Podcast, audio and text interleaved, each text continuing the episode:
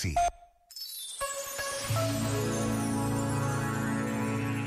Se o cotidiano nos parecer pobre, não o acusemos. Acusemo-nos a nós próprios de não sermos bastante poetas para nos conseguirmos apropriar das suas riquezas.